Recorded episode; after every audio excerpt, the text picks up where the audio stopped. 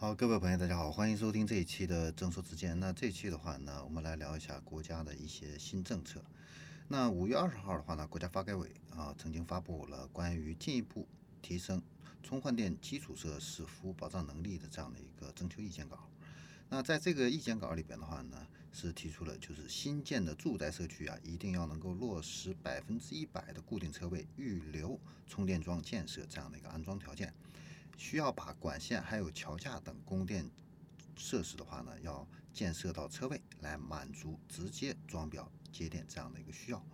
那为了落实国家的这样的一个引导政策的话呢，湖北在六月七号啊，能源局就发文要求，今后的住宅停车场、停车场所，包括单位的内部停车场，还有公共的停车场所，以及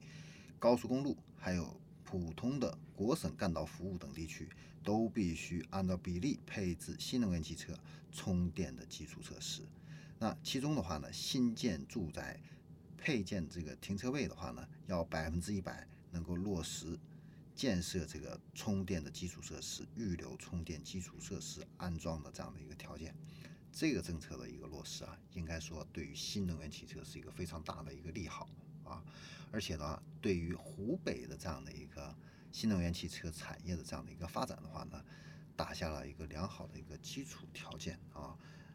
会帮助啊湖北地区这样的一个新能源汽车的一个销售的话呢，啊建立这样的一个更好的一个环境啊，那不排除未来其他的省市的话呢，也会仿效湖北这样的一个做法的话呢，来推进这个停车位啊。配件充电电设施啊，这样的一个呃趋势啊。好，那这里是正说之见，我们这一期的话呢，关于国家的一个政策解读就分享到这里，我们下期再见。